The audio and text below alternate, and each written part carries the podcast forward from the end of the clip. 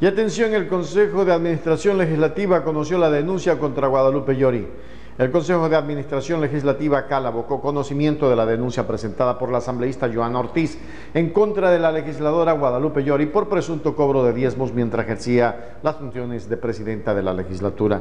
Una nota periodística al respecto tenemos para ustedes.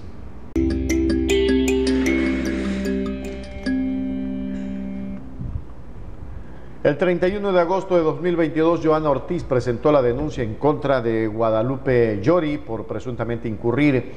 en la prohibición establecida en el numeral 4 del artículo 163 de la Ley Orgánica de la Función Legislativa, percibir dietas u otros ingresos de fondos públicos que no sean los correspondientes a su función de asambleístas, que incluirá la recepción de supuestos derechos, comisiones, cuotas, aportes, contribuciones, rentas, intereses, remuneraciones, o gratificaciones no debidas por parte del equipo de trabajo a su cargo.